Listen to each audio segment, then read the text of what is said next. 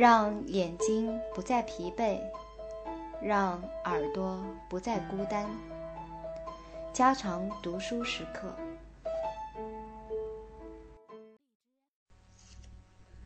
第十一章，超过了波尔基亚家族的梦想。我们世界的污染不仅仅是一个大规模喷药的问题，对于我们大多数人来说。这种大规模喷药与我们日复一日、年复一年所遭受的那些无数小规模毒剂暴露相比，其严重性确实相对就显得不那么重要了。就像滴水穿石一样，人类和危险药物从生到死的持续接触，最终可能被证明会造成严重危害。不管每一次暴露是多么轻微，但这种反复的暴露有助于化学药物在我们体内蓄积，并且导致累积性中毒。可能没有人能够避免同这种正在日益蔓延的污染相接触，除非他生活在幻想的完全与世隔绝的境况之中。由于受到花言巧语和隐晦的劝说者的欺骗，普通居民很少觉察到他们正在用这些剧毒的物质把他们自己包围起来。他们确实可能根本没有意识到他们正在使用这样的物质。广泛使用毒物的时代已经如此彻底的到来了。以至于任何一个人可以在商店里随便买到比某些医用药品的致死能力强得多的化学物质，而不会有什么人向他提出什么问题。但如果他要去买那些带点毒性的医用药品，却可能被要求在药房的毒物登记本上签个字。对任何超级市场的调查都足以吓倒那些最大胆的顾客。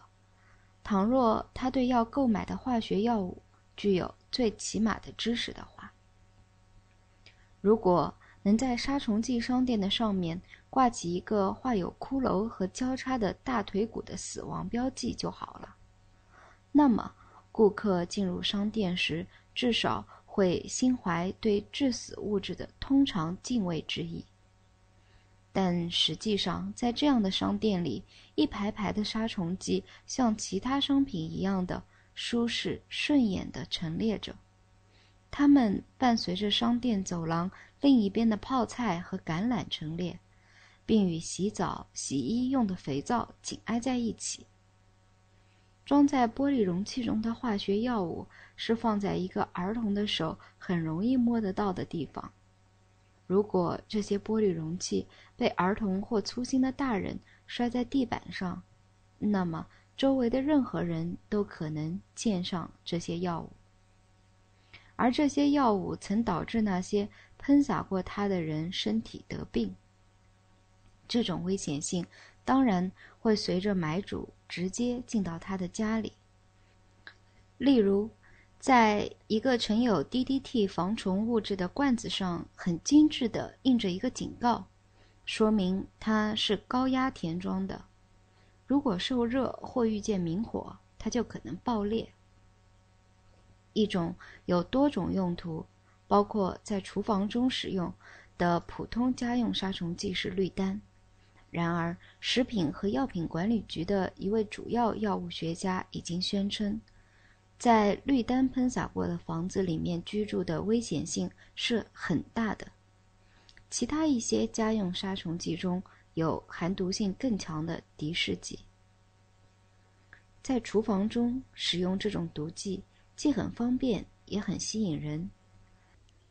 厨房的架子纸，无论是白色的。或者是其他人们所喜爱的颜色的，都可以用杀虫剂浸透，不仅在一面，而且在两个面上。制造商们向我们提供了一个自己动手消灭臭虫的小册子。一个人可以向着小房间、偏僻的地方和护壁板上最不易达到的角落和裂缝中，像按电钮那么方便地喷洒敌视剂的烟雾。如果我们被蚊子、跳蚤或其他对人类有害的昆虫所困扰，我们就可以选择许许多多种洗涤剂、擦脸油和喷雾剂，用在衣服和皮肤上。尽管我们已被告诫说，这些物质中有一些能够溶解于氢漆、油漆和人工合成物，但我们仍然幻想这些化学物质不能透过人类的皮肤。为了保证我们任何时候都能击败各种昆虫，纽约一家高级商店推销一种杀虫剂袖珍散装包。它既适用于钱包，适用于海滨和高尔夫球场，也适用于渔具。我们可以用药蜡涂打地板，以保证杀死任何在地板上活动的昆虫。我们可以悬挂一条浸透了高丙体六六六的布条在我们的壁橱，或把这些布条放在外衣口袋里或写字台的抽屉里，这样。就可以使我们有半年时间不必担心度额为患。当推销这些药品时，并没有同时说明高丙体六六六是危险的。这种商品推销也没有搞出一个电子学设备来消除高丙体六六六的气味。我们被告知这种药物是安全的，没有味道的。然而。